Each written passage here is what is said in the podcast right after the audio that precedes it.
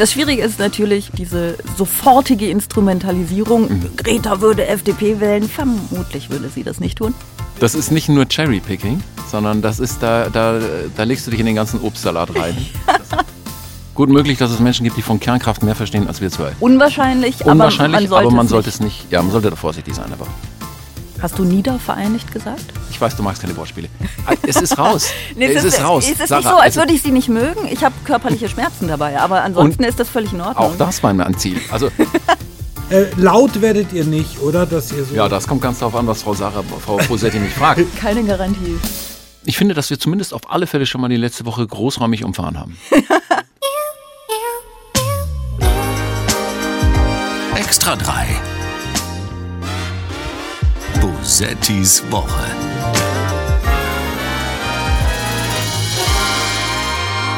Unless women are safe, no one is safe. Therefore, we stand with the brave women of Iran for their rights, for their peace, for their freedom. Das war Annalena Baerbock mit schönen Worten zu den Protesten der Frauen im Iran. Ein paar Worte hat sie leider vergessen, zum Beispiel Atomabkommen, Handelsbeziehungen und hey, ein paar Sanktionen müssen reichen. Bosettis Woche ist das hier. Mein Name ist Sarah Bosetti und ich entschuldige mich äh, nicht für den schlechte Laune-Einstieg in diese Folge, denn ich werde so lange über die Iran-Proteste reden, bis ihr alle Annalena Baerbock schreibt, dass sie mehr für die iranischen Frauen tun muss, damit die Bosetti endlich aufhört zu nerven. Zu eurem Glück bin ich nicht alleine hier, denn ich habe heute äh, eine wundervolle männliche Gästin. Das sage ich nur, weil Leute sich über dieses Wort immer so wahnsinnig aufregen. Nein, ich habe einen Gast. Bei mir ist jemand zu Gast, bei dem ich auch schon ganz oft zu Gast sein durfte. Max Uthoff ist da und nickt. Hallo, hallo Sarah. Ich fände das ganz schön, wenn du das, wenn du diesen ganzen Podcast nur Ich werde, in Gesten bestreiten Ausschließlich, würdest. ausschließlich nonverbale äh, Gestik äh, verwenden. Ja, das wäre sehr schön. Gerne. Ich habe, äh, ich bin ein Freak, ne? Ich habe äh, irgendwann den Wikipedia-Artikel von der Anstalt gelesen. Das war keine gute Idee. Das war, äh, ah, es ist vorzügliche Lektüre natürlich, einfach weil das Thema so toll ist. Ja. Äh, aber es ist, ihr habt absurderweise gibt es, es gibt eine Episodenliste und darin steht, wer wie oft schon bei euch zu Gast war. Und ich war angeblich siebenmal bei euch zu Gast. Ich weiß nicht, ob das der aktuelle Stand ist, ehrlich gesagt. Ähm, das ist aber nur am zweithäufigsten. Und Till Reiners war schon öfter da. Und ich habe ja die, die Neigung, meine Gäste erstmal zu beleidigen am Anfang. Das ist meine Ja. Beleidigung an dich. Du, in deiner Sendung war Till Reiners öfter zu Gast als ich. Ja, das ist ein Treffer. Das ist ein Treffer, das trifft mich auch ähm, äh, hart, weil äh, du hast recht. Ich weiß gar nicht, warum du nicht öfter. Wahrscheinlich äh, wolltest du nicht öfter kommen, Sarah. Ja, vielleicht war das der Grund. Mhm. Ich glaube auch. Das war der Podcast für heute. Ja. Ähm, es freut mich sehr, dass ihr zugehört habt. Äh, Till hat, äh, Till, äh, Till war öfter, bei- öfter bei uns, glaube ich, weil wir, wenn Klaus äh, keine Sendung gemacht hat. Klaus hat ja immer die Sommersendung weggelassen, Ja. äh, seit einigen Jahren. Ja. Äh, und da haben wir dann Till irgendwann relativ automatisch einfach immer als Ersatz angedacht. Aber Obwohl das mit siebenmal stimmt das? Ich, ich finde es wunderbar, aber ich hatte dich erst so vier oder fünfmal erst. Ah, du hast, ach, du hast die Das- Hälfte auch noch vergessen. Weil es so kurzweilig war. Es Ja. war so kurzweilig, dass ich dachte, unglaublich, sie war erst zweimal bei uns. Aber Ah. ähm, die- unser Wikipedia-Eintrag ist auch ein äh, Eintrag, bei dem man dann, wenn man ihn liest, so als äh, jemand, der sich gut auskennt, denkt, na, so hundertprozentig ist das aber auch nicht. Da würde ich mich auch nicht unbedingt drauf verlassen als einzige Recherche. Ja, aber ich glaube, die siebenmal stimmen tatsächlich mindestens. Ja? Weil ich, ja, ich war ja vor ungefähr 200 Jahren das erste Mal da Ah, richtig, ja. und es hat sich einfach über eine lange Zeitspanne äh, verteilt. Und man sieht es dir nicht an, Sarah. Äh, die nicht Anstaltbesuche. Das, die Anstaltsbesuche sieht man dir nicht an. nur, Wenn die, jetzt- nur die Anstaltsbesuche. Wenn ich jetzt sagen würde, dir schon, dann wäre Ja. das eine ganz wundervolle Beleidigung. äh, das zum, da, die kannst du gleich noch hinterher schieben. Ja, aber ich traue mich nicht so richtig. Vielleicht Wirklich? am Ende. Ja, Okay. nein. Sie, sie klingt schon sehr böse. Sie klingt Ist- schon sehr böse. ähm, wir haben, ich weiß nicht, ähm, äh, ob du in vergangene Folgen dieses Podcasts mal reingehört hast. Wir haben immer das große Ziel, dass der Gast oder die Gästin am Ende weint. Wie, ich habe ich hab nicht alle gehört, aber ein paar habe ich mir angehört. Ja. Ähm, und zwar einfach, weil ich noch nicht so podcast-affin bin. Also es ist Ah, ja. tatsächlich so ein, das ist noch so, eine, so ein Feature, bei dem ich noch nicht ganz mit dabei bin. Aber das äh, kommt dann schon auch Stück für Stück. Hat's denn, hat's denn geklappt? Wer hat geweint? Welche Lusche, welche Lusche, ich meine, welcher gefühlvolle, empathische Mensch hat sich aufgelöst bei dir? Also ich bin mir relativ sicher, dass die meisten nachher geweint haben. sie, haben halt, ne, sie haben sich zusammengerissen, solange die Mikrofone offen waren Ja, und ja. danach sind sie aufs Klo. Sie, sie müssen immer alle irgendwie, ich, geh- ich gehe mal kurz aufs Klo. So endet es meist. Oh, ne? okay. Ja. Ich bin sehr gespannt. Ich habe ja schon vorher geweint. Also ich habe, weil ich wusste, dass es das Ziel ist, äh, heute Morgen eigentlich alles rausgelassen, was, äh, was geht. Das ist unfaire Vorbereitung. Hm, Das ist hartes Training. ja, okay, du hast schon mal geübt. Ja, Das natürlich. ist doch ganz schön. Das ist so ganz schön. Okay, wir machen das auch ganz, äh, wir machen das einfach so, dass wir direkt mit was Traurigem anfangen. Verliererin der Woche.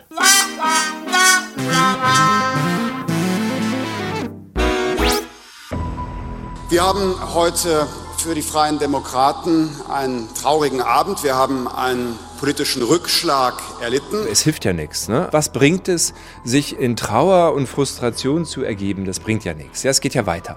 Und man muss ja auch leider sagen, es geht auch ohne uns weiter. Meine Partei hat nach wie vor große Probleme mit dieser Koalition. Aber es kann nicht sein, dass hier sich zwei Koalitionspartner oder ein Koalitionspartner sich auf, ständig auf Kosten des anderen Koalitionspartners profiliert. Aber nichtsdestotrotz stellen wir uns der Verantwortung, denn äh, weglaufen kann ja keine Option sein. Das wird beispielsweise aus meiner Sicht so nicht mehr funktionieren. Ehrlich gesagt hasse ich Wahlbesprechungen. Aber lass uns kurz, äh, wenigstens kurz über diese Niedersachsenwahl reden. Wer, wer hat für dich die Woche verli- verloren? War es die CDU, war es die FDP oder war es die Demokratie? Um dem Ganzen ein bisschen Dramatik zu verleihen. Das ist noch eine schöne, schöne Reihenfolge. In der Reihenfolge alle zusammen. Ähm, die Wahlbeteiligung war ja nicht so wahnsinnig hoch, äh, 60 Prozent. Insofern ist die Demokratie natürlich beschädigt, schon durch die Verdopplung der AfD. Ähm, die FDP ist äh, ja natürlich die Verliererin der Wahl neben Herrn Altusmann. Ähm, und ähm, wenn es, wenn es Momente der Freude gibt in meinem Leben, dann sind es, glaube ich, diese. Das heißt, du bist einfach der Gewinner der Woche. Ich bin, ich bin eigentlich der Gewinner. Der, der Okay, Niedersachsen. aber du müsstest dann ähm, ungefähr 18 Leute ausblenden, damit du dich wirklich freuen kannst. Ja, das die stimmt. vorher, glaube ich, wirklich neun waren. Ne? Die haben sich einfach verdoppelt, die ähm, Die muss ich ausblenden. Ähm, man ich habe mich so gefragt, woher die kommen, weil man denkt, die, wenn die CDU so viel verliert, sind das alles abtrünnige CDUler, denen die einfach nicht stramm rechts genug sind. Aber tatsächlich war es ein Drittel FDP, ein Drittel CDU und ein Drittel Nichtwähler. So grob über den Daumen gepeilt. Das heißt, die schaffen es tatsächlich mit dieser Angst, mit dieser Angstmache, auch die wieder in die Wahlurne zu ziehen, die vorher gesagt haben, nö, da nicht. Ähm, das ist wahrscheinlich das äh, Schockierende daran, denn wenn das äh, großflächig gelingt, Nichtwähler zu, zu, zu motivieren, dann haben wir ein Problem, glaube ich, noch größeres. Das ist, ähm, glaube ich, der traurigste Satz, den ich äh, in Bezug auf Politik je gehört habe. Wenn es großflächig äh, gelingt, Nichtwähler zu motivieren, haben wir ein Problem. Ich meine, von dieser. Du, ja, genau. Aber du hast das gerade so gesagt. Ich habe das gesagt. Vielleicht wird die Demokratie durch ihre Wähler beschädigt und deswegen äh, sollte man sie außen vor lassen. Wenn zu viele Leute wählen gehen, Leute, haben Ja, wir echt ein dann, haben, Problem. dann haben wir ein echtes Problem. Dann wir ein echtes Problem, ja. Ist das schön. Ja, Ja, aber die, die, die, das, das Schöne bei der FDP ist ja, dass danach schon wieder diese heillose, ähm, äh, diese, diese Orientierungslosigkeit in der Analyse. Also, dass du auf der einen Seite Oh, diese sofort, natür Analysen. sofort natürlich sagst, das war ein reines Landesergebnis. Das Mhm. hat überhaupt keine Auswirkung. Und in einem Satz später sagst du, wir müssen unser Profil in der Ampel schärfen. Ja. Und man Ja. denkt sich, okay, was jetzt? Ich finde, ähm, die einzigen, die das noch ein bisschen besser als die FDP gemacht haben, äh, das ist tatsächlich die CDU. Also Friedrich Merz war ja irgendwie auch ganz vorne dabei. Er hat ja vorher auch gesagt, er hat irgendwie letzte Woche geschrieben, äh, die Entscheidung der Wählerinnen und Wähler in Niedersachsen am Sonntag ist auch eine Volksabstimmung über einen Weiterbetrieb des Kernkrafts äh, in Lingen. Äh, einer von drei Bausteinen, damit 10 Millionen Haushalte weiter sicher mit Strom versorgt werden können. Das heißt, er hat vorher quasi dem Ganzen eine äh, bundespolitische Bedeutung zugesprochen ähm, und nachher hat er seinen Bundesgeschäftsführer einfach entlassen. Das ist seine Konsequenz. Ja. Wahnsinnig lustig, also nicht für diesen armen Mann, ne? Nicht- aber nein. ansonsten ist es, Ansonsten ist es schön, wenn die Niedersachsen, Niedersachsen nicht gesagt haben, bevor wir CDU wählen, sitzen wir lieber im Dunkeln. Das ist, äh, finde ich auch konsequent. ja, ich finde es auch ganz schön. Äh, was mich so ein bisschen wundert, äh, ist, dass in der Politik so wahnsinnig wenig gelernt wird. Also äh, die, diese Sache mit dem Sozialtourismus, das war jetzt nicht mehr diese Woche, das ist glaube ich schon zwei Wochen her, ne? Ähm, Friedrich Merz, der äh, diese, sagen wir mal, eher haltlose These geäußert hat, ähm, es gäbe ein Problem mit Sozialtourismus äh, von ukrainischen Geflüchteten. Äh, das war ja auch so ein ganz klarer Versuch, sich irgendwie rechts anzubiedern. Also warum sagt man sowas sonst ohne irgendeinen Anlass, das zu glauben, äh, bis auf dubiose äh, Quellen, die eigentlich keine sind? Ähm, und das hat ja noch nie funktioniert. Das hat ja noch nie funktioniert, dass dann wirklich die Leute von der, die, die sonst AfD wählen würden, sagen würden, ach, na wenn er jetzt auch mal sowas raushaut, na dann wählen wir doch die CDU. Vielleicht kam es zu spät. Du meinst, es hätte sonst funktioniert? Ich bin mir nicht ganz sicher, aber wenn du, wenn du mal Revue passieren lässt, jetzt über Don, von Donald Trump, über die ganzen Rechtspopulisten weltweit hin zur AfD, die Methode, erstmal was rauszuhauen, was mhm. möglichst die extremen Teile anspricht, um dann leise zurückzurudern und das ein bisschen zu entschärfen, war nicht so gemeint und dergleichen. Äh, ich würde es nicht als völlig erfolglos bezeichnen. Nee, nee, nee, diese Taktik ist sehr, sehr erfolgreich deswegen wird die ja immer wieder angewandt. Die wird nur, ähm, die wird eben genau von den Extremen angewandt. Und die Leute wählen die dann genau dafür. Mhm.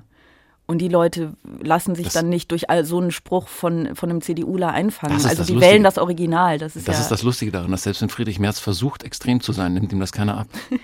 Friedrich Merz ist nicht, er ist nur extrem äh, in, seinem, in seinem Wirtschaftsverständnis. Das haben alle begriffen. Aber das einzig Progressive, was von der CDU in den letzten Monaten kam, ist ja die Frauenquote. Das ist ja immerhin schon mal etwas. Aber ansonsten, wer nimmt Friedrich Merz den, äh, ähm, den äh, strammen rechten Politiker ab? Ja, aber auch den, wir haben ähm, als äh, Maren Kollmann hier, die, die war, glaube ich, vor zwei oder drei Wochen da.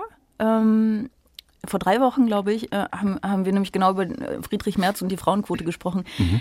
Ich nehme ihm das auch nicht ab. Nein. Also das ist ja auch reines Taktieren, ne? so im selben Atemzug dann noch gegen das Gendern zu wettern, weil er genau weiß, wie da die Stimmung im, im, im Land ist äh, bei dem Thema. Und bei der Frauenquote ist die Ablehnung ja tatsächlich gar nicht so groß. Ne? Das heißt, mhm. er hat sich das feministische Thema rausgesucht, das ähm, weniger polarisiert äh, und hat sich das irgendwie, schreibt sich das auf die Fahnen, sodass auch Menschen wie du und Menschen wie ich äh, nicht so richtig was dagegen sagen können. Mhm. Ähm, und, ich glaube, und ich glaube, das ist das, was die Leute durchschauen. Also wenn es zu offensichtlich wird, das Taktieren, dann kommst du damit nicht durch. Das finde ich ganz schön, wenn man bei Friedrich Merz einfach die mangelnde Inszenierung und das mangelnde schauspielerische Talent mhm. be beklagt. Ja, finde ich auch grundsätzlich. Also das ist ja auch ein, äh, ein Skills, die man haben sollte.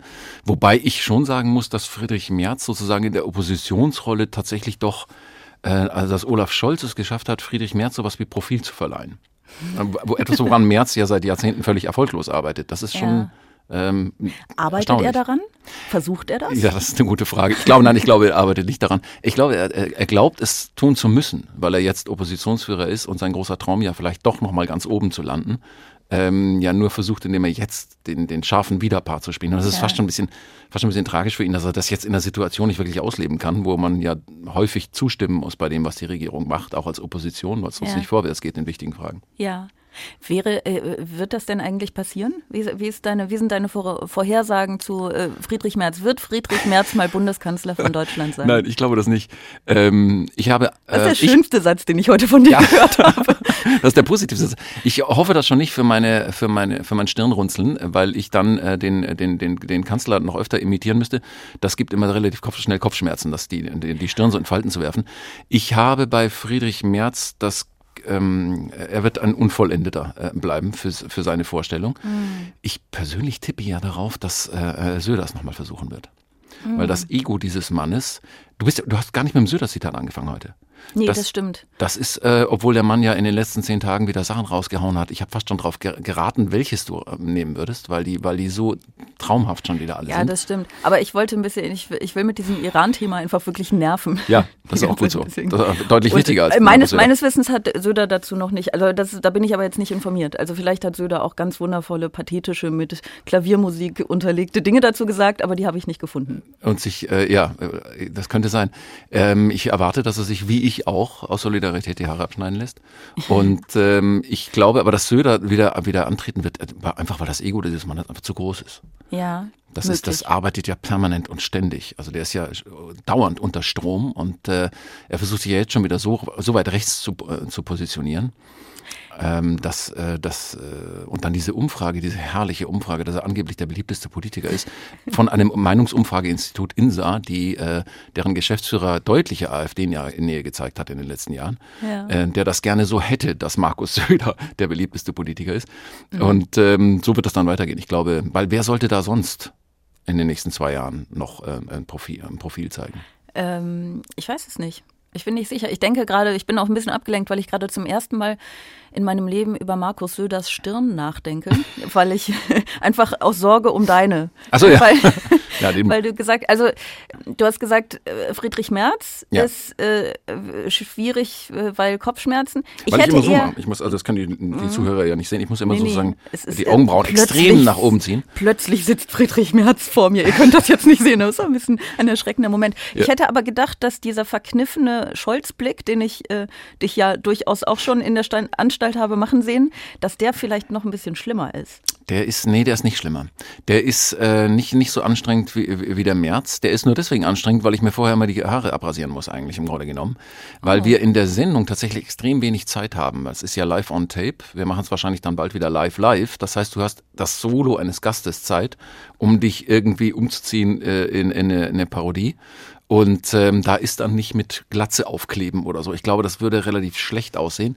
Und deswegen bete ich immer, dass wir nicht auf die Idee kommen, nochmal wieder eine Scholz-Parodie einzubauen, weil es, es mühsam ist, in meinem Alter dann äh, noch wenigstens ein bisschen Wärme für den Winter zu produzieren da oben. Ich sehe ich sehe das, ähm, ich sehe das so vor mir, wie ihr schreibt, wie ihr die Sendung schreibt und immer so, nee, nee, Scholz, nein, nee, nee, nein. das keine, der, ist, der hat Scholz, keine wer Relevanz. Will den, wer will den sehen? Wer, Genau. Das ist uninteressant. Wer, Da- das, ja, ja. Der hat doch auch kein wichtiges politisches Amt inne. Warum ja, sollten wir er den sagt noch doch auch nichts. Freunde, er sagt nichts, er tut nichts, er entscheidet nichts. Es macht doch überhaupt keinen Sinn, das zu parodieren. Aber ich kämpfe ist- da hart. Äh, Kurzer, kurzer äh, Exkurs zur, zur Anstalt, weil du das gerade erzählt hast. Bald ist es wieder live. Ähm, wir wissen es noch nicht genau. Es könnte sogar sein, dass wir die nächste live machen, aber wir machen, äh, geplant sind erstmal die November- und Dezember-Sendung live on tape. Ah, okay. Ich bin ja großer Fan von Live on Tape, wenn ich dabei bin, ne? weil Ja. es irgendwie live ist. Äh, Sagen wir mal, es ist äh, spannend, Mhm. aber es ist eben auch, wenn dir dann einfach mitten im Satz die Hose runterrutscht, dann ist sie halt unten, ne? Und äh, Dann- dann, sehen es ein paar Millionen Dann Leute. ist es raus, ja. Dann Ja. ist es raus. Das ist, ähm, es gibt deutlich mehr Spannung, ähm, aber ähm, es, es ist natürlich auch ein bisschen intensiver dann. Ja. Ich bin aber abgehärtet durch die erste Sendung, äh, in der ich bei euch zu Gast war. War die, so, war, die so, war die traumatisch? Oder? Die war relativ traumatisch, ja, Oh, die wow. war krass. Die Okay. war ähm, vor ungefähr 200 Jahren Ja. und es ging um Trump und ihr hattet so einen ähm, animierten Oh. Trump, den du irgendwie aus dem Hintergrund gespielt hast und es Ja. war technisch irgendwie alles ganz furchtbar kompliziert, weil es dann so war, dass äh, diese Comicfigur, die in den Raum projiziert wurde, die hat sich, die hat den Mund bewegt, wenn du den Mund bewegt hast. Genau. Und es war so ein bisschen so, also es, ich, ich glaube, dass die Leute, die es geguckt haben, sich der Genialität der Technik gar nicht so bewusst waren, aber das hat es alles kompliziert gemacht. Und dann gab es irgendwie auch noch eine Verzögerung und wir mussten aber diese Szene spielen und so. Ähm, Und dann habt ihr sehr viel an dieser Szene rumgedoktort. Aha. Und dann kam immer so, äh, man ist ja äh, drei Tage ne, da immer äh, und zwei Tage Proben. Am dritten Tag ist dann, ist dann die Sendung. Und ähm, da kam immer so um 4 Uhr morgens kam noch so eine neue Version. Und dann kam eben auch um 4 Uhr morgens, bevor, bevor dann die Sendung war. Und ich war ja super nervös. Und man will aber immer so professionell wirken. Natürlich die sagen, ja, ja, nee, klar, kein, kein Problem. Und dann habt ihr so ähm, kurz vorher, ich glaube wirklich äh, zehn Minuten bevor es losging, da waren, äh, es waren drei Gäste und ich weiß nicht, wer der dritte noch war, aber der zweite war Sebastian Puffpaff. Und dann habt ihr gesagt, ah, es ist, glaube ich, doch besser, Sebastian, wenn du das sagst und du das, Sarah. Und ich habe gesagt, "Mm, nee, klar, kein Problem. Und ich dachte, ich sterbe vor Nervosität. es hat aber, das ist ja das Faszinierende an diesen Live-Shows, am Ende alles geklappt. Alles schön. mit alles meine ich genug. Hat es, geklappt. es, es ist schön, dass es so gut geklappt hat, dass du wiedergekommen bist, äh, äh, noch Ja. sechsmal. Aber die, die, ähm, du weißt, dass es immer so ist, ne? Also es ist häufig so, dass, dass nachts dann noch die, die, Ja, die, ja. die Fassung kommt und dann kurz vorher noch Zahlen geändert werden und sagen, du pass auf, 3,8 stimmt nicht, ich sag 3,6, Ja. das ist immer auf der sicheren Seite und sowas. Das passiert wirklich bis kurz vor der Sendung und das macht's schon extrem stressig. Ja. Ich, wei- ich weiß, das äh, passiert meist, aber es ist erstens seitdem nicht mehr in diesem Ausmaß passiert. Das Mhm. heißt, seitdem denke ich immer so, ah nee, okay, so schlimm ist es gar nicht. Ähm, und ich bin natürlich jetzt über die 200 Jahre auch ein bisschen entspannter geworden, natürlich. so, weil ich äh, irgendwann auch denke, ach, wenn die Hose unten ist, ist sie halt unten, was soll's. Ja. So, ne? Aber am vor, ich weiß nicht, wie lange es wirklich her ist, ist es wahrscheinlich acht Jahre das- oder so her. Da war ich Ich kann dir das nachvollziehen. Ich habe äh, tatsächlich, als ich das erste Mal bei Neues aus der Anstalt als Gast war, äh, Ja. ja, nur für ein Solo, habe ich ja einen Hänger gehabt. Also Ja?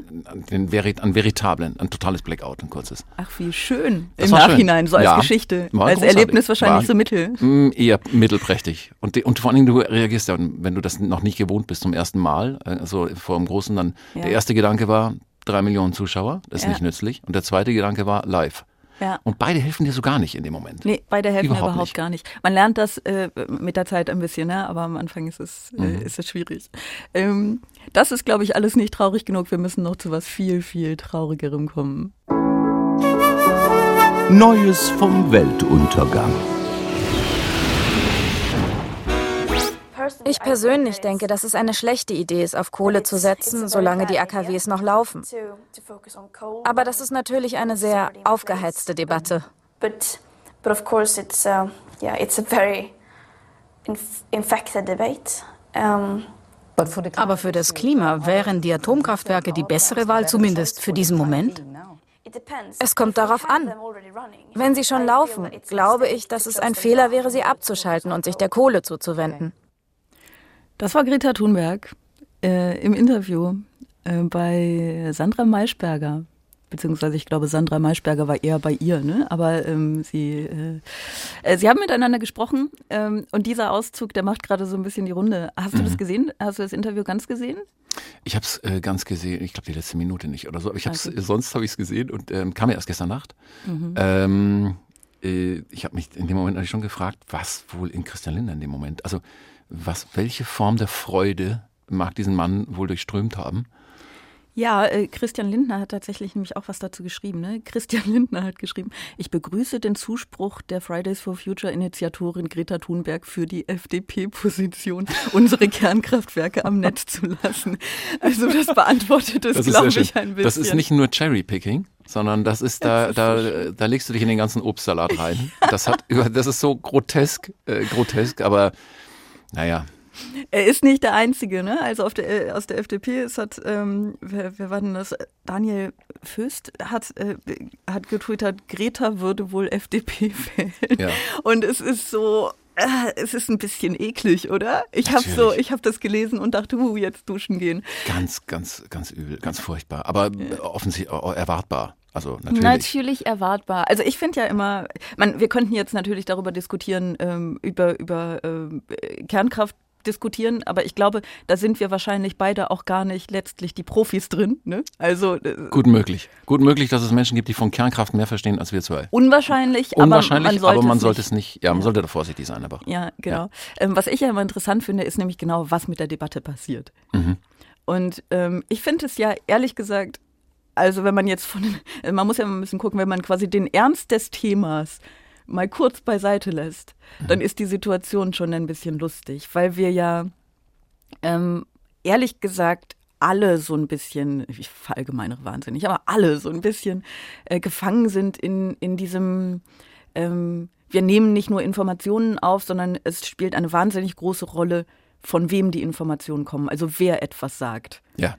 Also wenn Friedrich Merz etwas sagt, dann nehme ich das von vornherein sehr viel weniger ernst als wenn Greta Thunberg etwas, also sagen wir mal, kommt ein bisschen aufs Thema an, ne? aber ja, wenn ja. jetzt, äh, sagen wir mal, es geht um, um Klimaschutz, wenn ähm, äh, Friedrich Merz was dazu sagt, dann denke ich ja mit, dass das jemand ist, der vor allem äh, politisch kalkuliert Ja. und dem, glaube ich, relativ wenige Dinge ähm, politisch wirklich am Herzen liegen. Das ist jetzt eine äh, krasse Unterstellung, aber ich, ich stehe dazu. Ich glaube, dass ihm wirklich, sagen wir mal, gerade der Klimaschutz nicht ernsthaft am Herzen liegt, sondern dass er vor allen Dingen ähm, auf Keine, keine, allzu, keine, keine allzu kühne These. Ich glaube, das kannst du ruhig in den Raum stellen. Ja. Und äh, bei Greta Thunberg würde ich jetzt auch mal behaupten, dass es vielleicht anders ist. Das heißt, wenn Greta Thunberg was zu dem Thema sagt, dann nehme ich das ernster, als wenn Friedrich Merz was dazu sagt. Ähm, und das ist ja eigentlich, es ist menschlich und es ist verständlich, es ist auch nicht komplett falsch, aber es macht Dinge schwierig, ne? Weil Auf der einen Seite ja, auf der anderen Seite ist es auch ein Erfahrungswert. Du, du gehst ja davon aus, dass Greta Thunberg in den letzten Jahren jetzt nicht allzu viel Unsinn verzapft hat, sondern Mhm. sich äh, streng an wissenschaftliche äh, ähm, Richtlinien gehalten hat. Auch das Zitat, das sie jetzt gebracht hat, da ähm, lehnt sie sich ja eigentlich ja nur an den IPPC-Bericht 2014 an, der genau das gesagt hat, dass sozusagen äh, das nur ein ganz kleiner Ausschnitt ist und es immer noch Ja. weniger schlimm ist als Kohle jetzt in Was großem übrigens Umfang. auch nicht neu ist, dass sie das tut. Das hat sie ja Genau. immer gesagt. Also ihr Punkt ist natürlich vor allen Dingen, äh, dass sie, dass sie von der Kohle weg will. Und zwar sehr viel früher, als das geplant Das ist. ist richtig. Und die Partei, die sich jetzt so vehement nach wie vor dagegen ähm, sträubt, das, das irgendwie auch nur eine Sekunde früher als 2038 zu machen, die sind Ja. jetzt plötzlich diejenigen, die ähm, sagen, ja, das ist ähm, Das Neue an der Aussage ist eigentlich nur, dass sie, dass sie ähm, plötzlich so radikal für die FDP eintritt. Das ist einfach. Überraschend, muss man Es sagen. wäre wahnsinnig lustig, wenn sie auch in die FDP, ein, wenn sie sich quasi in Deutschland einbürgern lassen würde, einfach um in die FDP eintreten zu können. Ich glaube, das ist der nächste Schritt. Das ist wahrscheinlich Dann- genau das, was passiert. Oh Gott, das ist so, die Vorstellung ist so unglaublich. Ich, kann, ich, ich muss was trinken und mir sofort eine- davon losmachen. Ich sehe schon eine erste Träne in deinen Augenwinkeln. Tatsächlich, glitzern. tatsächlich. Wir nähern uns verdächtig dem Punkt. Ja, also das, das wäre dann, das wäre vielleicht dann ein bisschen schwierig, aber dass sie ähm, grundsätzlich äh, jetzt eine andere Meinung zu da, dazu hat, wie man da am besten vorgehen sollte, in welcher Reihenfolge und so. Ähm, das ist ja erstmal überhaupt gar nichts Skandalöses. Mhm. Ne? Und das ist, ich finde es irgendwie ganz schön, dass, äh, dass da eben gar nicht das herrscht, was ja angeblich immer herrscht. Ne? Diese Meinungshomogenität, die ist ja einfach gar nicht da.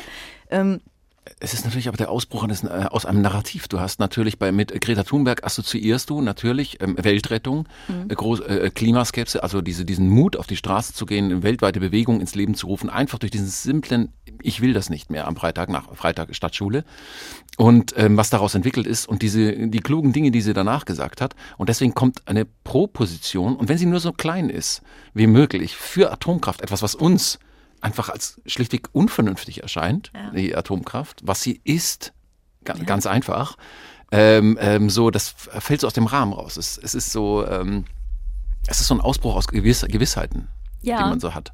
Aber wie gesagt, losgelöst vom Ernst des Themas finde ich es irgendwie ganz schön. Ja.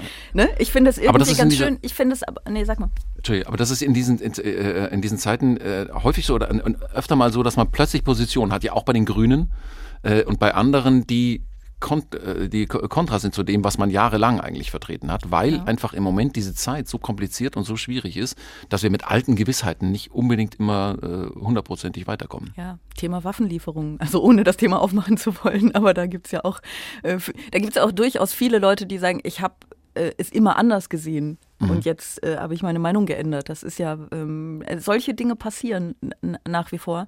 Ähm, das Schwierige ist natürlich, also es ist jetzt, ich spreche jetzt Offensichtliches aus, ne, aber das Schwierige ist natürlich diese sofortige Instrumentalisierung. Mhm. Greta würde FDP wählen, vermutlich würde sie das nicht tun. Ähm, dieses, äh, genau dieses Cherrypicking, ich nehme auch nur eine Aussage und, und verfälsche sie sofort, indem ich äh, jeden Kontext weg, weglasse. Und das Problem darin ist, dass du einfach, es kann keine Nuancen mehr geben.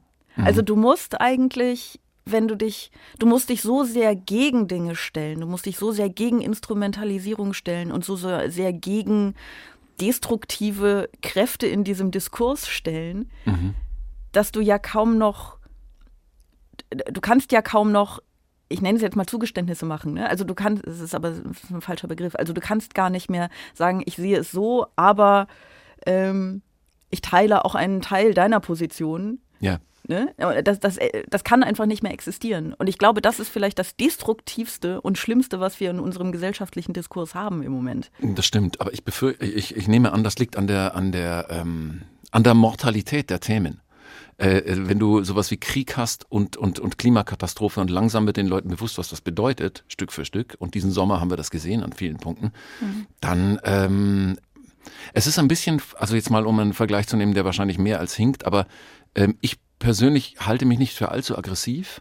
Ähm, aber es gibt eine Situation, in der tatsächlich meine Kontenance sehr, sehr schnell flöten geht. Und das ist Straßenverkehr.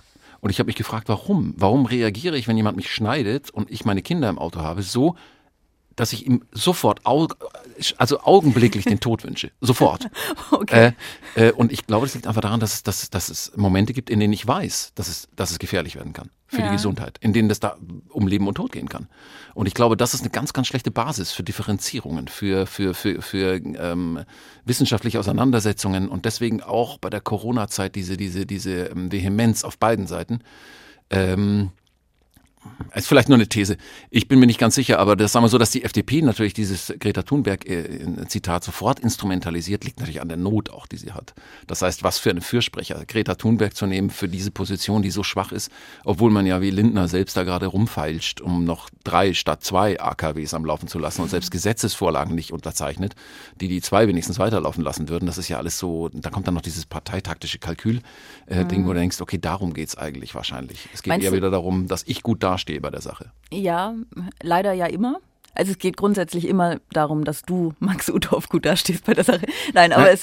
Ja, und das tue ich ja immer. Das ist also, ich glaube, es geht eher um die anderen Sachen. Also ich glaube, bei der einen Sache sind wir uns ziemlich sicher, dass das, äh, dass das immer der Fall ist. das stimmt, natürlich. Ähm, Moment, Moment, Moment, wo fange ich an? Ähm, also erstmal würde ich der FDP nicht unterstellen, dass sie nichts, äh, dass sie Greta Thunberg nicht instrumentalisieren würde, selbst wenn es fantastisch für sie laufen würde. Ach so, ja gut. Gutes Gegenargument, ja. Wobei äh, ich verstehe, was du meinst und ich finde, das ist sogar irgendwie ein gnädiges Urteil von dir über die FDP, wenn sie sagen, nein, sie ist auch in Not. Mhm. Lass, lass sie doch die arme Kleine so, ne? Das hat irgendwie was, es hat ein bisschen was Entmündigendes, aber es hat auch zugleich irgendwie was Kuscheliges. Wenn es entmündigend klang, dann war es genauso gemeint, da bin ich sehr froh.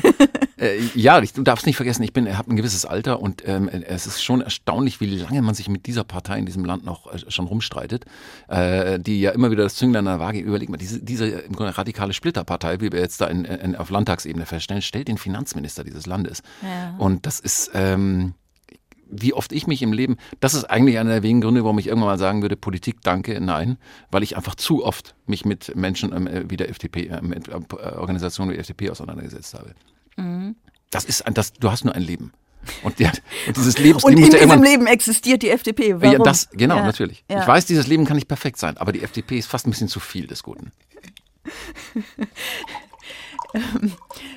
Das andere, was ich meinte, ich finde das eine interessante These, dass es um, dass es um diese, äh, um, um diesen, diesen drohenden Tod geht. Also, mhm. dass es, ich bin nicht, ich bin nicht sicher, ob ich dem folge, aber es ist so, es ist irgendwie schön, weil es eine These ist, die ich noch nie gehört habe. Das liegt daran, dass ich sie mir ausgedacht habe und ich äh, äh und, und keiner meine Thesen sonst hört. Deswegen bin ich zu dir gekommen. Deswegen bin ich zu dir gekommen, um auch mal eine These äh, loszuwerden. Ja, aber das ist auch nicht schlimm, weil das ist ja nur ein Podcast und du hörst keine Podcast. Niemand hört Podcasts. Das, ist, das, das bleibt unter uns. Das wird sich ja ab heute ändern. Also insofern. ja, genau. Ja. genau. Äh, nein, also ich finde es eine interessante These. Ich weiß nicht, ob sie, ähm, ob sie sich hält. Also wenn man wenn man schaut, also ich, ich habe immer das Gefühl, ähm, oder ich hatte, ich fange nochmal von vorne an, ich hatte das Gefühl, vor diesen Krisen, also ich meine jetzt Corona und äh, dem Krieg in der Ukraine, so diesen beiden, nicht so als vorher, hätte es vorher keine gegeben, ne? aber es, ich hatte da, da hatte ich oft das Gefühl, den Leuten geht es zu gut. Also denen geht es zu, die, die leben in einem zu stabilen System. Ähm, und sie wissen überhaupt gar nicht mehr, was Krise bedeutet. Ne? Und das, was sie dann als Krise empfinden, zum Beispiel die, die 2015, 2016, als ja doch wirklich sehr viele Geflüchtete kamen, da haben sich ja auch Leute wahnsinnig aufwiegeln lassen. Und zwar durch etwas, das sie tatsächlich in ihrem eigenen Leben zum allergrößten Teil überhaupt nicht betroffen hat. Also ich jetzt noch eine noch eine steile These, wo wir dabei sind.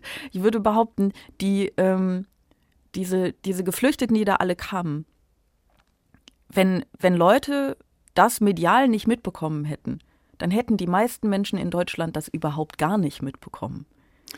Und das, und trotzdem haben sie sich so aufwiegeln lassen, weil ihnen, weil sie sich haben einreden lassen, dass ihr Leben, ihre es, Liebsten, ihr Mann, Wohlstand, es, alles bedroht wäre. Weil es so einfach ist. Die, die, äh, die Feindbilder malst du am besten auf einer weißen Leinwand. Wenn du überhaupt keine äh, äh, Menschen kennst mit Migrationshintergrund, dann ist, dann kann man dir alles einreden. Aber wenn du erstmal Stammgast bist, Stammgast bist, einmal in der Woche an der Dönerbude, dann werden ganz bestimmte Vorurteile bei dir schon nicht mehr so haften bleiben. Und das siehst du ja daran, dass die größten Vorurteile immer in den Gebieten sind, wo überhaupt keiner wohnt mit Migrationshintergrund. Ja, es gibt, ähm, es gibt diese, diese Doku, die Michelle Abdullahi gemacht hat. Ähm, hast mhm. du die gesehen? In diesem, in diesem Nazi-Dorf? Ja, in dem Nazi-Dorf, ja. genau. Respekt, ja. Es ist sehr, alles daran ist schön. Ja. Alles darin ist schön und Michelle ist toll. Und er mhm. hat ähm, da mit diesem, ich, ich, erzähle das jetzt ganz sachlich, diesem Obernazi mhm. ähm, irgendwie abends, ich glaube, Bier getrunken oder was immer. Und das ist ja schön, weil sie haben auch ähm, diese Bilder gegengeschnitten. Das ist nämlich, die, dieser Obernazi ist wirklich ein total sympathischer Typ, wirklich ein charismatischer Typ. Mhm. Ähm, und dann haben sie aber Bilder gegengeschnitten, wie er eben auf diesen rechtsradikalen Demos äh, äh, schlimme Dinge brüllt. Ähm, und sie saßen jedenfalls abends beim, ich sag mal, beim Bier zusammen und ähm, Michelle hat ihn gefragt, das ist jetzt ein ungenaues Gedankenprotokoll, mhm. ne? aber er hat ihn irgendwie gefragt, ja, aber wie, was ist mit mir? Hast du, hast du was gegen mich? Nee, nee, du bist in Ordnung und so. Und dann kommen sie irgendwie an den Punkt, an dem er sagt, ja, aber wie wäre es denn, wenn du die anderen auch kennen würdest? Und dann sage ich, nee, ich kann die, ähm, wenn, wenn ich die kennenlerne, kann ich sie ja nicht mehr hassen. Mhm. Das hat der Obernazi gesagt in Ja. dieser Doku. Und ich finde das einen ganz wundervollen Satz. Ähm, und er ist so klug. Fast Und daraus nicht die Konsequenz zu ziehen, kein Nazi mehr zu sein, ist dann auch wirklich schon wieder eine beeindruckende Leistung. Ne? Aber das nur als kurzen Exkurs zu dem, Ja. was du, als Zustimmung Aber- zu dem, was du sagst. Ja, aber daran siehst du, wie sehr die Leute an ihren, an ihren, in ihren Lebensperspektiven festhalten. Mhm. Also, das, wenn du, wenn du sagst, dass die Leute keine wirklich, äh, keine Krisenerfahrung mehr hatten, dann äh, willst, also wir grenzen uns erstmal von Wolfgang Schäuble ab, nach dem Motto, zieh da erstmal einen warmen Pulli wieder an. Also das nicht. Aber ähm, du hast noch recht, ich glaube, es geht eher darum, dass die Leute ähm, ganz bestimmte Grundbedürfnisse haben und die sie bedroht sehen. Und durch Erzählungen, durch mediale Erzählungen, die sie dann glauben, ähm, aber auch Deswegen auch der Zuspruch, glaube ich, im Osten. Ich glaube, dass wir uns äh, im Westen ein bisschen zu wenig Gedanken darüber gemacht haben, all die Jahre, ähm, was da passiert ist da drüben. Also was mit, was, wie wir mit diesem Land umgegangen sind, wie wir die nieder, niedervereinigt haben, indem da Tausende von Erwerbsbiografien weggebrochen sind. Hast du Ersatzlos. niedervereinigt gesagt? Äh, ja, es war, ähm, ähm, ich weiß, du magst keine Wortspiele. Ah, Es ist raus. Nee, es ist, raus. Es ist Sarah, nicht so, als also- würde ich sie nicht mögen. Ich habe körperliche Schmerzen dabei. Aber ansonsten ist das völlig in Ordnung. Auch das war mein Ziel. Also ich wollte ja wenigstens einmal, äh, äh, äh, einmal. Aber das, das, äh, das ist eben, ich glaube, es wäre ganz anders, wenn Angela Merkel zum Beispiel sich jetzt mal hinstellen würde, sagen würde, äh, sorry, da haben wir einfach auch Bockmist gebaut. Da sind einfach auch Dinge grundsätzlich sehr, sehr falsch gelaufen.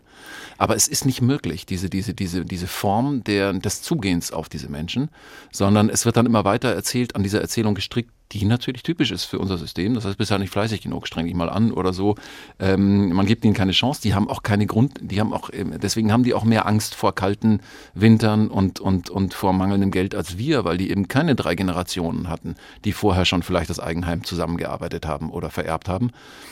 Und ähm, ich finde das äh, ähm, äh, gar nicht so unverständlich. Das Ich heißt nicht, dass ich es gut heiße, aber Nee, nee, nee. Ich finde das auch nicht unverständlich. Und ich meine tatsächlich auch nicht drei Generationen keine Krise gehabt, sondern ich meine, es reicht schon, es reichen schon ein paar Jahre, um sich, ähm, äh, um sich in, also um an die Stabilität dieses Systems in dem Sinne nicht bewusst zu glauben, sondern es sich darin irgendwie bequem zu machen und sich dann aber wahnsinnig schnell einreden zu lassen, es sei bedroht. Deswegen, also ich bin ja eigentlich, um, um den Bogen noch zu schlagen, immer noch bei diesem, bei deiner These, ähm, es liegt an einer tatsächlichen oder eben gefühlten Bedrohung äh, mit dem Tod ne? Ja. oder, oder mit irgendwie mein, mein, mein Leben könnte in Gefahr sein oder mein Wohlbefinden könnte in Gefahr sein. Ist, wie- ist, ist wie gesagt nur eine These, aber wenn es um Themen geht, wie sagen wir mal Lohnerhöhung, ja oder nein, hast du, erreichst du ja niemals diese Emotionalität Mhm. auf breiter Fläche. Ähm, du erreichst sie noch manchmal in, so im hysterischen Bereich, wenn es darum geht, jetzt, dass äh, irgendwelche Frauen oben ohne im Schwimmbad oder, oder gendern, also diese, diese, diese. Oh mein Gott, er Oh hat mein Gendern Gott. gesagt. Er hat gendern gesagt. Hat übrigens, ähm, äh, äh, gendern hast du, Markus, Markus Söder, du hättest, wunderbar, er hat gesagt, es ist stalinistisch, also er hat von einer stalinistischen Gesellschaftsordnung gesprochen, weil wegen gendern, also das Oh ist mein Gott, ich habe das verpasst. Ja. Das habe ich wirklich verpasst. Ja, das ist ja Bezirkstag, furchtbar. Bezirkstag, da hat er wieder groß aufgefahren. Also er ist, Ja. ähm, das ist, das sind dann so hysterische kleine Aufgeregtheiten, aber ich glaube massive Unsicherheit ähm, zu produzieren bei den Leuten. Und dann vielleicht, ähm, dann müssen wir das Fass aber ganz weit aufmachen, wenn du sagst, dass das, ähm, dass das Leben im System sozusagen den Leuten ähm, eine Sicherheit verschafft hat und diese Sicherheit, ähm, sagst du, ähm, fühlen sie dann bedroht durch das, was passiert dann glaube ich eben, dass diese Sicherheit keine wirkliche Sicherheit ist. Ich glaube, dass dieses System in den letzten 30, 40 Jahren hart daran gearbeitet hat, ähm, an der Vereinzelung äh, der Gesellschaft, an der Vereinzelung von uns allen, dass ganz bestimmte Formen der Gemeinschaft und Solidarität langsam Stück für Stück abhanden gekommen sind. Ein kleines Beispiel einfach nur, wie wir mit Menschen umgehen, die die Arbeit verloren haben. Wenn du dir anschaust, dass früher das Arbeitslosengeld in den 70er, 80ern einfach einen bestimmten Prozentsatz des früheren Lohns betragen hat, das war so, das war sicherlich ähm, ähm, teurer als das jetzige, aber es war ein Umgang mit Menschen, die das Pech hatten, ihre Arbeit zu verlieren. Und inzwischen haben wir uns sehr daran gewöhnt, zu glauben, wie äh, Söder und alle anderen auch, dass sozusagen dieses Bürgergeld jetzt bedeuten würde, jetzt haben wir uns endgültig mit einer sozialen Hängematte bereit erklärt, äh, nur weil wir die Leute weniger sanktionieren als früher. Das heißt, dieses Bild, dass jemand nicht einfach unglücklich ist, ob, weil er, obwohl er arbeiten will, keine Arbeit mehr findet. Nebenbei bemerkt hat übrigens der Arbeitgeber ja auch schlecht gearbeitet. Sonst hätte der Mann ja seinen Job nicht verloren, wenn der mhm. Arbeitgeber anständig gearbeitet hätte. Ja. Das heißt, das fällt alles so raus. Das, und, und, irgendwann haben wir uns daran gewöhnt, an dieses Bild vom Arbeitslosen, den wir alle mitschleifen müssen. Und das ist eben nicht mehr solidarisch. Da wird nicht mehr gesamtgesellschaftlich gedacht. Diese Leute hatten Pech. Und selbst wenn es Leute gibt, die nicht äh, äh in Jobs arbeiten wollen, weil sie das nicht können aus ganz bestimmten Gründen, dann, ähm, dann fühlen die sich auch nicht glücklich damit. Ja, sondern es wird immer unterstellt, ach, das würde ich auch gerne machen. Diese kindische Erzählung, ähm, ohne Kindern nahe zu treten. Diese ist auch so schlechtes Wording, oder? Dass man immer sagt kindisch, wenn irgendwas. Also sagen wir mal diese diese diese äh, diese naive Erzählung und unter Unterstellung, dass die Leute dann sozusagen dann tolles Leben hätten äh, mit dem mit den paar Kröten, die wir ihnen äh, im Monat äh, zugestehen und dass deswegen ganz viele Leute überhaupt keine Motivation mehr haben äh, zu arbeiten. Das ist einfach was, was sich eingebürgert hat. Das ist ein festes Bild und dieses Bild wird nicht mehr aufgebrochen. Tragisch. Ja. We we meinst du schon? Sehr, ich bin, ich bin gerade, ich war kurz draußen, ich habe mir ein Taschentuch geholt, weil es so, weil es so traurig war. Nein, also ich glaube, du hast, du hast recht mit allem, was, äh, was, was du sagst. Ein sehr schöner Satz, ne? Du hast grundsätzlich mit allem recht, was du sagst. Kann man das, ähm, kann ich mir das, kannst du mir das rausschneiden? Ich hätte mir das, ich hätte könnte, das gerne Ich habe ein T-Shirt gedruckt für dich. Danke, sehr gut, danke. das kriegst du gleich. Wenn du weinst, dann kriegst du das als Trost. Okay. Ja. ähm, nein, du hast, du hast recht mit, mit, mit all diesen Dingen. Wir machen jetzt so ein paar, ein paar Bögen auf, habe ich das Gefühl. Gefühl. Ne? So, ähm, ich, ich wollte, der, der Grundpunkt war quasi eigentlich, dass ich das Gefühl hatte, solange das System sich ähm, sicher und solide anfühlt, mhm. dass die Leute dann einfach kein Krisenbewusstsein mehr haben. Und ich fast ein bisschen das Gefühl hatte, vielleicht würde es den Leuten ganz gut tun, mal wieder in eine Krise zu kommen. Und jetzt ist irgendwie alles voller Krisen und ich denke, oh Gott, gib den Leuten Stabilität, damit sie, damit mhm. sie klarkommen. Weil was ich so ein bisschen auch in der Corona-Pandemie schon gemerkt habe, ist, es gibt so Dinge, die ich lieber nicht wüsste über den, die Leute, mit denen ich in einer Gesellschaft lebe. Also mhm. die, äh, es, es, gibt ja, solange du irgendwie in einem stabilen System lebst, solange es äh, zumindest den meisten halbwegs gut geht und so, ähm, kriegst du ja gar nicht so viel Extremes von den Menschen mit. Also du kriegst sogar von vielen Menschen um dich herum gar nicht so, so essentielle Dinge, so mhm. fundamentale Dinge mit, sondern du kriegst mit, ob die nett sind, ob die fröhlich sind oder nicht, ob die klug sind oder nicht, ob die lustig sind oder nicht, ob die charmant sind oder nicht.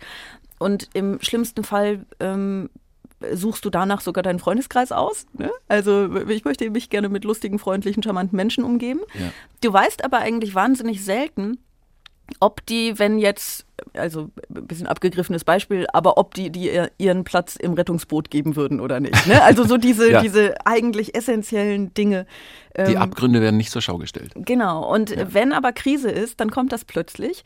Und dann habe ich gemerkt, das, was man da zu sehen kriegt, ist häufig gar nicht so schön, weil man dann merkt, ah ja, Aber die Sache mit dem Rettungsboot, äh, es funktioniert nicht so gut. Ähm, und dann hätte ich, manchmal denke ich mir, ich hätte es vielleicht lieber nicht gewusst. Okay, aber ist das nicht, ähm, sagen wir mal so, ist das nicht, bei, also ich glaube, dass du, dass es dich härter trifft, weil du das Erregungspotenzial. Weil ich so einen schlimmen Freundeskreis habe. Ja. Weil du das, nein, weil du das Erregungspotenzial ja über Twitter und äh, ähm, deutlich anders mitkriegst, äh, als mhm. jetzt jemand, der nicht in den sozialen Medien unterwegs ist. Ich habe zum Beispiel ähm, die Beschimpfungen, die ich kriege für das, was ich in der Sendung gesagt habe oder auf, im, im, im Solo auf der Bühne sage, die werden rausgefiltert. Ich bin nicht, weil ich nicht mutig genug wäre, mich dem zu stellen, sondern weil ich tatsächlich die Erfahrung gemacht habe, zwei, dreimal auf Hassmails zu antworten, gar keine Antwort zu kriegen.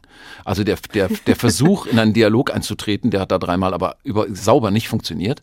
Und irgendwann dachte ich mir, das ist vielleicht einfach nur die Sehnsucht, in diesem, in dieser Empörtheit wahrgenommen zu werden und es gar nicht der Versuch, mit mir darüber zu, zu, zu streiten oder in Dialog zu treten.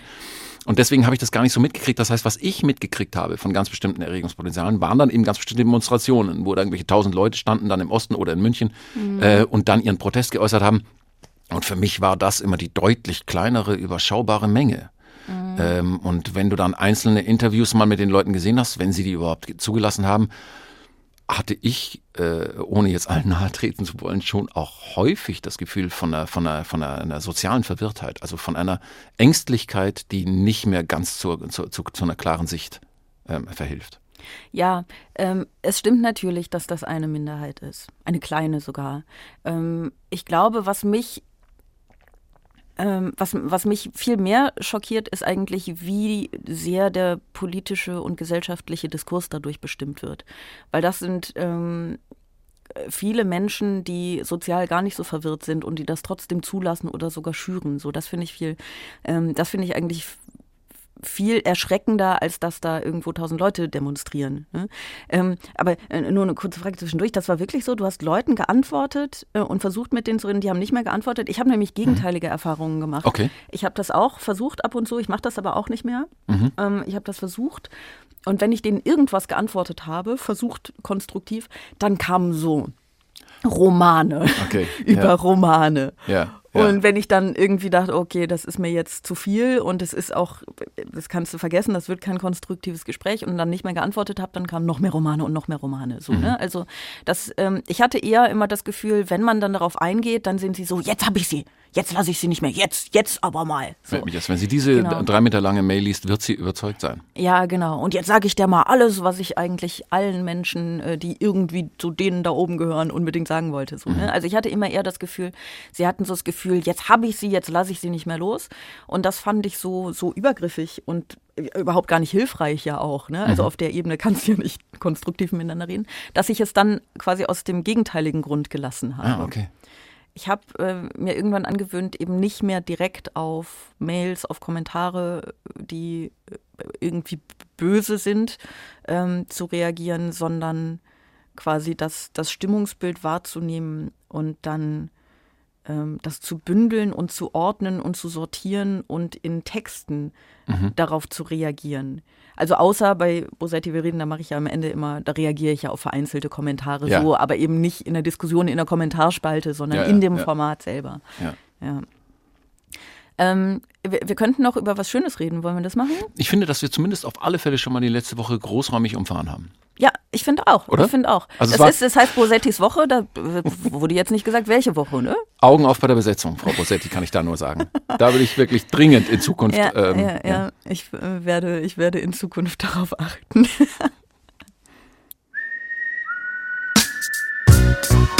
Die beste Idee ever.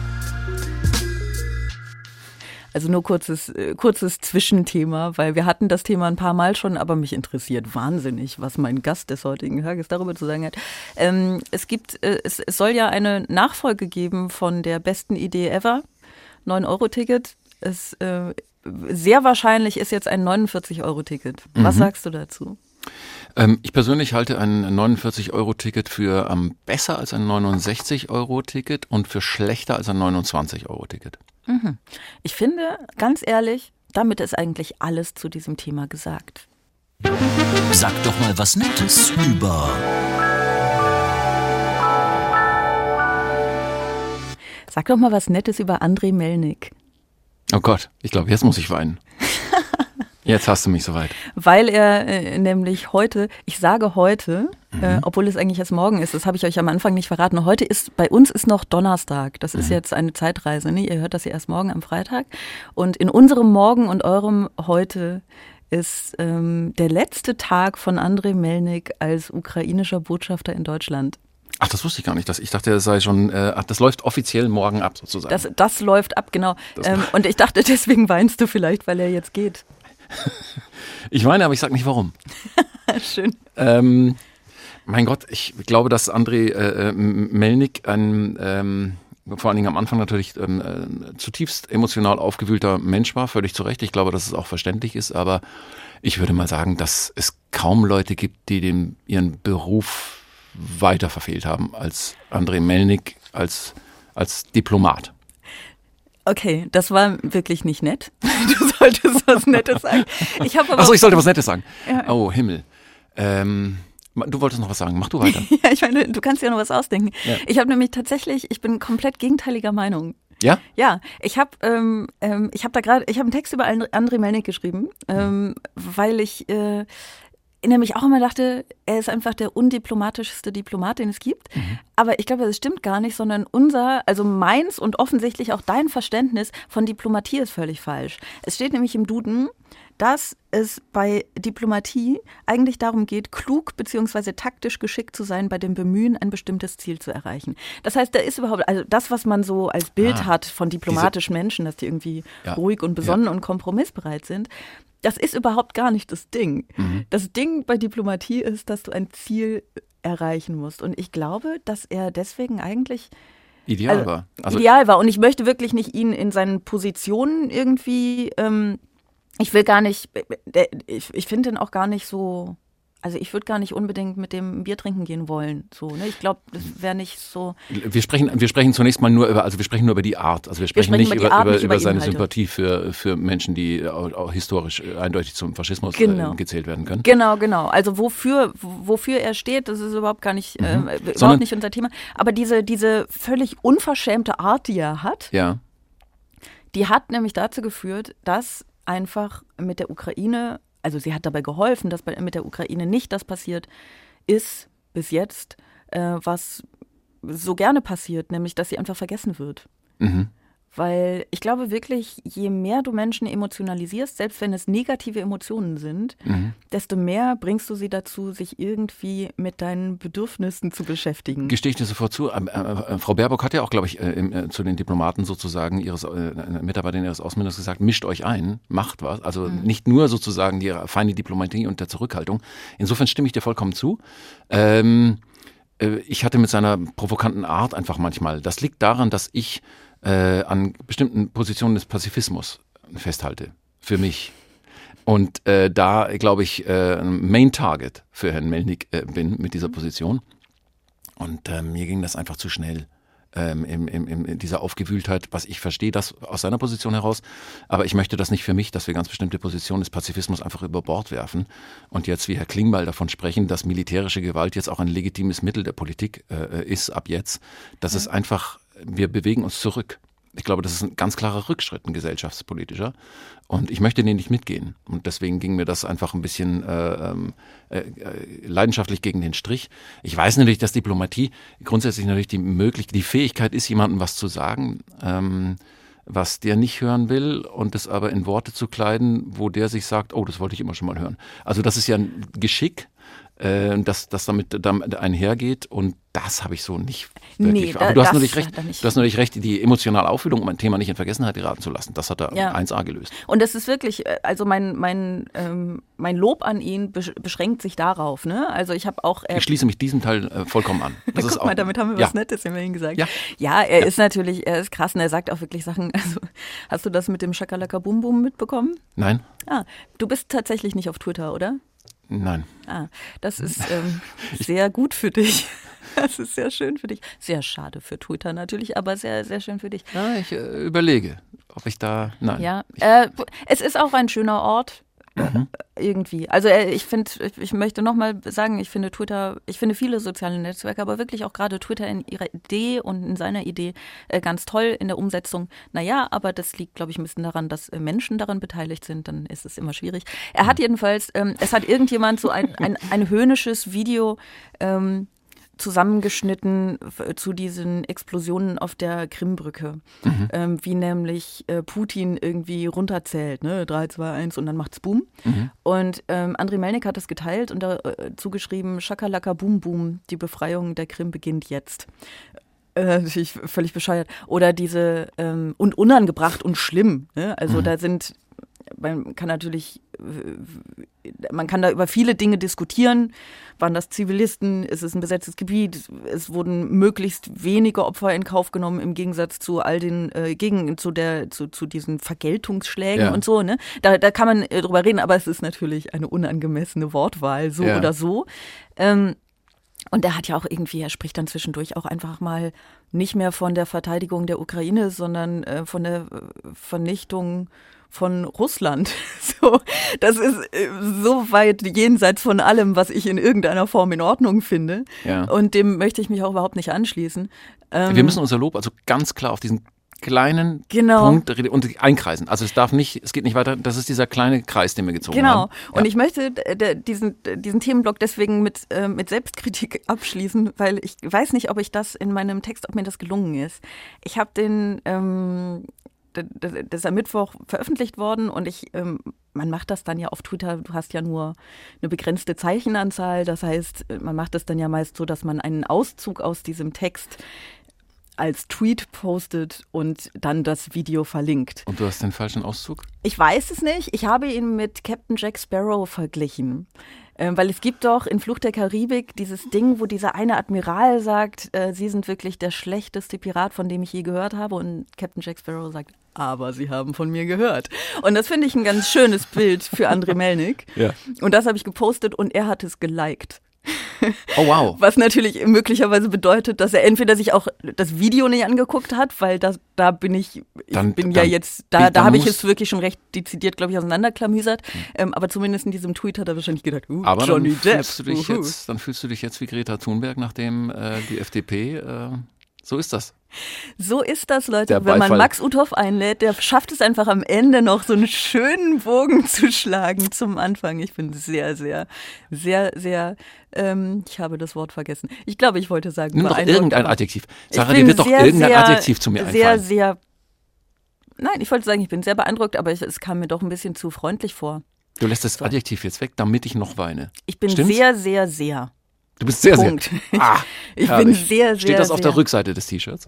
Das, das wäre schön. Du musst mir aber gleich nochmal sagen, was auf der Vorderseite steht, weil ich hab's. Ich, Ich kann hab ja auch nachgucken. Keine Ahnung. Ich weiß es nicht. Ich schreibe dir das Lob dann, ich fasse es dir zusammen. Ja. Also du müsstest anfangen, Podcasts zu hören, dann könntest du das nachhören. Ich muss eine Menge. Ich habe übrigens bei, bei Twitter, ich habe gefragt, viele Leute, und ähm, obwohl es wirklich eine interessante Plattform ist und da wirklich tolle Sachen äh, stattfinden, ich kriege, also es ist noch nicht, dass ich gar nichts mitkriege, Hm. aber ähm, wenn ich dann Leute frage, ich, ich spiele mit dem Gedanken, auch auf Twitter zu gehen und so, alle, ne, tu es nicht. Ich, Aber ich glaube, es ist auch ein bisschen Koketterie. Wahrscheinlich, ja. Ja, weil ich äh, finde, also äh, wenn wir jetzt noch Twitter aufmachen, dann machen wir noch, machen wir die Folge einfach mal drei Stunden lang. Ich glaube, Twitter ist ähm, eine interessante Informationsquelle. Ja. Ähm, es ist schwierig und gefährlich, dass es für viele Leute, ich weiß nicht, ob viele, aber für einige Leute äh, eine primäre Informationsquelle ist. Das sollte es nämlich letztlich nicht sein, ähm, weil du natürlich, wenn du auf Twitter gehst, dann kriegst du erstmal die Meinung und wenn du irgendwie Zeitung liest, dann kriegst du im besten Fall auch erstmal Fakten. So, Mhm. ne? Auf Twitter läuft es halt andersrum. Wenn du das weißt, ähm, dann kannst du aber natürlich damit umgehen. Ähm, und du kriegst die Meinung. Du kriegst Mhm. viele Meinungen und du kriegst eine, naja, nicht immer gelungene Gesprächskultur. Ähm, Liegt ja an der Kürze auch ein bisschen. Also der Versuch, pointiert zu sein, gelingt vielleicht nicht auch nicht jedem. Und ähm, Ja, und es liegt aber, es, es liegt äh, ganz viel halt auch einfach an den Menschen. Mhm. Ne? So, aber äh, das, äh, dieses Format, das bedingt das natürlich auch. Ähm, aber ich habe immer ein bisschen das Gefühl, dass man durchaus was verpasst, wenn man nicht auf Twitter ist. Ähm, man darf das aber auch verpassen wollen. Also das ist auch okay, wenn man das nicht in seinem Leben haben möchte. Ja. Ja, das ist der uneindeutigste Rat, den ich je in meinem Leben gegeben Nein, habe. Das, äh, ich, es gibt ein sehr, sehr altes Special von Steve Martin, wo er schon darüber gesprochen hat, die Segnungen des Alters bestehen auch darin, dass irgendeiner kommt und sagt, hey Steve, there's a new thing. You want to check out a new thing? Und der haut einfach nur die Tür zu und er sagt, danke. Das ist doch ein schönes Abschlussbild für diesen Podcast. Aber wir sind noch nicht ganz durch. Wir haben nämlich ja noch Folgendes. Eine letzte Frage. Ich habe eine letzte Frage an dich und du hast hoffentlich, wenn du dich gut vorbereitet hast, auch eine letzte Frage an mich. Möchtest du anfangen oder soll ich? Okay, du hast gesagt, eine Frage an dich und ähm, egal was, ne? Egal, äh, egal was. Ich muss sie ja nicht beantworten. Also streng genommen, glaube ich Was schon, war aber. Der peinlichste Moment als Mutter. Oh. Ähm, ich glaube gar nicht, dass ich damit dienen kann. Okay. Tatsächlich. Weil ich glaube, all die Dinge, die dir so passieren als Mutter, äh, die sind ja, ähm, die haben ja so ihre Daseinsberechtigung. Du meinst wirklich so mit, äh, also es sind schlimme Dinge in der Öffentlichkeit. Ich habe ja, ich habe ja ein sehr gutes Kind, ne? Also ich weiß, es ist wirklich, Ja. es ist ganz schlimm. Ich habe so ein ganz, ich habe da ich hab einfach alles richtig gemacht. Es Nee, ich glaube, wenn Kinder sich, wenn Kinder sich nicht normgemäß verhalten, ist das ja auch nicht peinlich, sondern. Äh, Nee, aber es gibt ja, Leute, die das, äh, weil ich, aber mein Kind ist, es macht nie was falsch. Es tut alles, was ich sage, es ist wirklich, nein, das stimmt nicht, aber ich finde das immer total gut, wenn die frech ist. Ähm, ist aber wirklich nicht so, dass ich jetzt irgendwie wahnsinnig oft in äh, schlimme Situationen gekommen wäre, die mir wirklich unangenehm gewesen wären. Also ich war mal in der Situation, da bin ich, ähm, da war die ein Dreivierteljahr alt, es waren über 30 Grad, es war super heiß ähm, und sie war irgendwie sehr, sehr schlecht drauf. Und wir sind Bus gefahren. Und wir waren schon, ich weiß nicht wie viele Stunden unterwegs und so. Und sie war völlig fertig und schrie natürlich. Und ich war so, ja, ist halt so, ne? Und habe irgendwie versucht, sie mit einer Banane zu, davon zu überzeugen, dass das Leben doch irgendwie lebenswert ist. Und dann hatte ich irgendwann diese Bananenschale in der Hand. Und das Kind, das wollte so vom Sitz plumpsen. Und ich war so ein bisschen überfordert und habe so. Du wusstest nicht, was du zuerst fallen lässt. genau, ich wusste so, was halte ich jetzt fest? Was ist mir in meinem Leben wichtiger? Bananenschale oder Kind? Und dann habe ich diese Bananenschale so zusammengewickelt, sodass nicht irgendwie was Matschiges rausgegangen ist. Und das so ganz vorsichtig neben mich, kurz im Bus auf dem Bild. Und ich, da war so eine Frau, die guckte schon vorher ganz kritisch zu mir. Und dann habe ich in dem Moment, in dem die Bananenschale den Sitz berührt hat, und es war wirklich, das Kind wäre runtergeplumpst, ne? Mhm. War sie, oh, das ist doch jetzt, das meinen Sie doch. Und dann haben wir uns ein bisschen gestritten. Und dann hat sie so, ja, ich sehe ja, dass Sie so eine, eine überforderte Mutter sind. Und ah. ich habe ja irgendwie drei Kinder großgezogen und so. Mhm. Und ich war einfach ganz freundlich zu ihr. Ich war ganz freundlich zu ihr und habe gesagt, das sind bestimmt das ganz glückliche sehr, Kinder. Das ist eine sehr schöne Anekdote, wenn, wenn ich gefragt hätte, peinlichster Moment einer anderen Mutter. stimmt, stimmt, stimmt. Aber du hast gesagt, als Mutter. Nein, ja, okay, ja, nee, du hast recht. Das Schöne ist noch, ich war dann so, ich war dann doch so ein bisschen. Also, äh, das Absurde ist, dass es einem ja, auch wenn man eigentlich nichts Schlimmes gemacht hat und wenn einem die anderen Leute eigentlich so ein bisschen egal sind, ne, und was die denken und so. Ich finde, wenn man so aufeinander trifft mit jemandem, ne, also wenn es so knallt zwischen dir und einer anderen Person, irgendwie nimmt einen das ja immer mit. Ne? Irgendwie ist man ja immer so ein bisschen, so ein bisschen zittrig danach und denkt so, wow, weil es war wirklich ein, die, die war wirklich ziemlich böse zu mir. Und dann habe ich, um den Bogen zu Twitter zu schlagen, habe ich danach irgendwie auf Twitter gepostet, ich weiß nicht mehr genau was, weil das ist irgendwie zwei Jahre her, ne? aber ich habe irgendwie gepostet, so danke an alle, die Verständnis haben, wenn Eltern mit ihren Kindern äh, unterwegs sind, die, die winken, die mit den Kindern spielen, die lächeln, die freundlich und verständnisvoll sind. Und das hat irgendwie so, ich weiß es nicht, ich weiß es jetzt nicht, aber sagen wir mal 10.000 Likes bekommen und so. Und das ist ein Zeichen für, Twitter kann auch ein schöner Ort sein, wo die Leute mhm. plötzlich dann irgendwie, wo man Gemeinsamkeiten finden kann ne? und äh, irgendwie auch eine eine Form der Bestätigung nicht im Sinne von, ach, du bist so toll, sondern im Sinne von, ähm, guckt mal, ich äh, like das jetzt, weil ich das wiedererkenne aus meinem Leben und weil ich das, ähm, weil ich dich darin bestärken will. So. Also das Schön. gibt es auch. Guck. Schön. Es gibt auch was Schönes. Wir schaffen das nicht mehr mit dem Weinen heute. Ich habe zwei Fragen an dich, weil Leute ähm, Fragen geschickt haben. Das äh, hm. dürfen sie nämlich. Das oh. äh, sage ich gleich auch nochmal. Aber es ähm, haben zwei Leute, also es haben mehr Leute, aber ich habe jetzt zwei mitgebracht. Äh, Fragen geschickt. Erste Frage von Mike. Warum hat die Anstalt immer nur so wenige Folgen im Jahr? Könnten das nicht zwölf sein? ähm, tatsächlich ähm, gab, ich glaube, es gab früher bei unseren Vorgängern mehr. Ich glaube, die haben zehn gemacht, bin mir nicht ganz sicher. Ähm, ich glaube, wir sind mit acht Sendungen äh, randvoll, weil wir das Bedürfnis haben, noch, also ich habe noch das Bedürfnis, auch solo noch auf die Bühne zu gehen. Und ähm, dann habe ich noch zwei Kinder, die ich gerne mal sehen möchte. Wir haben nämlich, das ist vielleicht, ähm, äh, das klingt jetzt ähm, so, als ob wir extrem fleißig sind, aber wir bereiten diese Sendung wirklich sehr früh vor schon. Du weißt es ja auch, dass wir uns drei, vorher, drei Wochen vorher, vier Wochen vorher schon zusammensetzen, das Thema mal sondieren und dann kommen viele Tage, wo wir jetzt dann mit den Rechercheurinnen, die uns da unterstützen seit zwei Jahren, die wir uns leisten, Gott sei Dank, und die fantastische Arbeit machen, äh, mit dem Thema immer mehr auseinandersetzen, wo könnte es hingehen, in welche Richtung. Dann kommt diese sehr stressige Produktion und dann hat man eine Woche in der Regel, um zu entspannen äh, und vielleicht solo zwei Auftritte zu machen und dann geht's eigentlich auch schon wieder los. Das heißt, dieser Turnus erscheint, die Sommerpause ist halt relativ lang. Wir hatten früher mhm. teilweise zweieinhalb Monate Sommerpause, das empfinde ich auch fast ein bisschen als zu lang.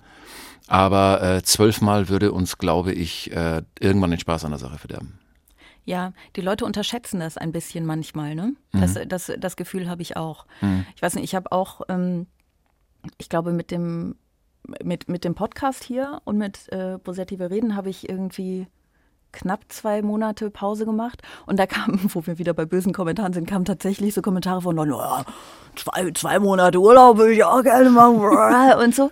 Und Jetzt sie hat unterschätzen wohl nicht mehr nötig, die Bosetti. Ja, ja, genau. Und sie unterschätzen völlig, wie ähm, dass das ja ganz viel drumherum ist, dass man noch live auf Tour ist zum Beispiel. Oder ich war dann nämlich, das ist ja immer das Ding, die Anstalt ist ja immer dienstags. Ne? Mhm. Und ich kann ja dienstags nie, weil das ja genau in dem, wo will reden, Produktionszeitraum ist. Und dann äh, hatte ich damit aber schon Sommerpause und dann gab es noch diesen Juli-Termin und ich dachte, ach super, das passt und so. Und dann Ja. kamen noch irgendwie drei Sachen dazwischen und so. Und dann war irgendwie schon wieder fast ein Monat weg tatsächlich. Und dann, ne, so. Und am Ende hatte ich irgendwie, glaube ich, äh, zwei Wochen wirklich frei. und nicht zwei Monate. Ja. Ne? Und Leute sagen, oh, wie konntest du so lange Pause machen? Und die Anstalt ist natürlich ein ein Riesending. Also sowas muss man ja erstmal auf die Beine stellen. Und ihr seid dann natürlich drin und macht das schon viele Jahre und so. Und man wird dann ja, ähm, man wird dann ja schneller und so, aber trotz allem, wenn man sowas wie die Anstalt gut machen will, dann ist das schon. Es liegt tatsächlich ein bisschen Arbeit. an der Konzeption. Also das heißt, wenn du, wenn du jedes Mal so ein kleines Theaterstück, eine Geschichte mit Figuren und äh, jeden einbinden willst und dann ein monothematisch ein Thema von verschiedenen Seiten äh, ähm, beleuchtest, dann ähm, dauert das in der Regel länger. Vor allen Dingen, wenn du den Stuff jetzt nicht so groß hast. Wir sind bei der Produktion eine sehr große, äh, eine sehr große Mhm. Produktion und aber bei der Vorbereitung sind es wenig Leute. Also Ja. deswegen, es ging auch, wenn wir das wöchentlich machen, das ist unmöglich, sowas wöchentlich zu machen. Deswegen, gehen. wenn du Olli anschaust oder Jan, die das äh, sehr, sehr häufiger machen, die haben aber auch einen ganz anderen Stab, einen ganz anderen, äh, eine ganz Ja. andere Crew im Back. Äh, im die, Hintergrund. was du eigentlich sagen willst, die sind halt auch einfach schlechter, die Shows. Die sind halt einfach nicht so gut wie die Anstalt, deswegen können die das öfter machen. So was würde ich mir niemals auf mein T-Shirt drücken.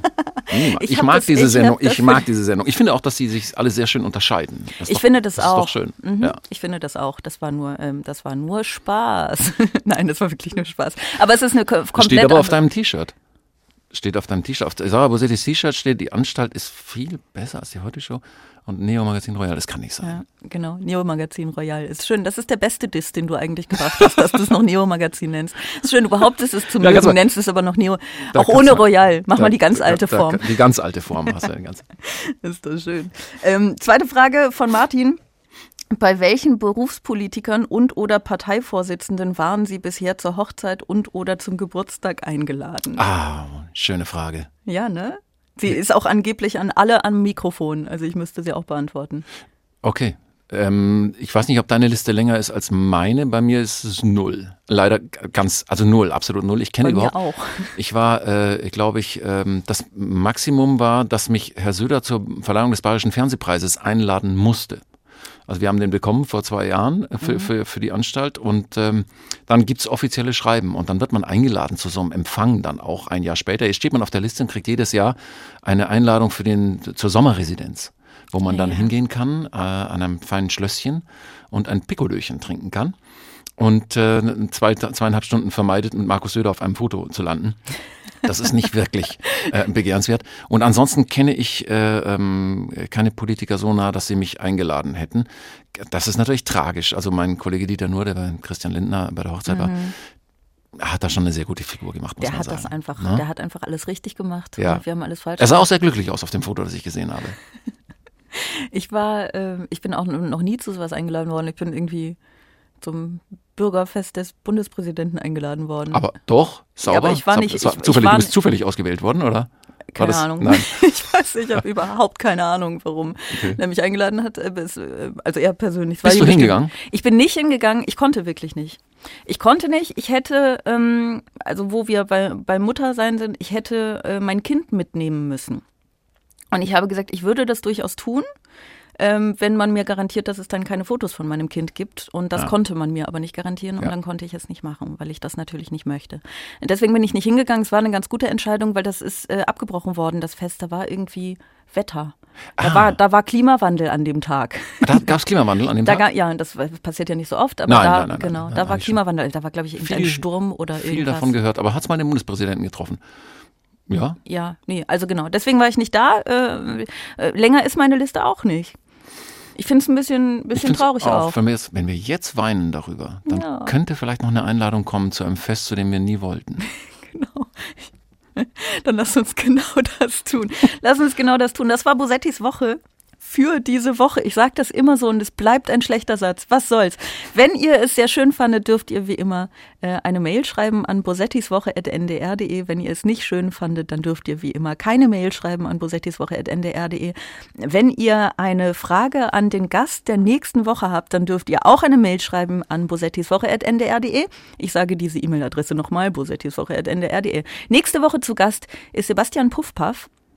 Ähm, das wird bestimmt sehr, sehr lustig. Das heißt, wenn ihr eine Frage an ihn habt, an ihn habt dann ähm, schreibt uns. Wenn ihr die Folge nicht verpassen wollt, dann abonniert diesen Podcast. Wenn ihr diesen Podcast nicht abonnieren wollt, dann müsst ihr euch einen Wecker stellen. Ich weiß es nicht. Dann macht das so, wie ihr das sonst macht. Und ähm, wir hören uns nächste Woche Freitag wieder. Vielen Dank, Max, dass du da warst. Das war gerne. sehr schön. Sehr gerne. Danke dir. Bis zum nächsten Mal. Tschüss. Okay. War es das? Ja. Ja. Dann, dann wünsche ich ein schönes Wochenende. Extra 3. Bosettis Woche.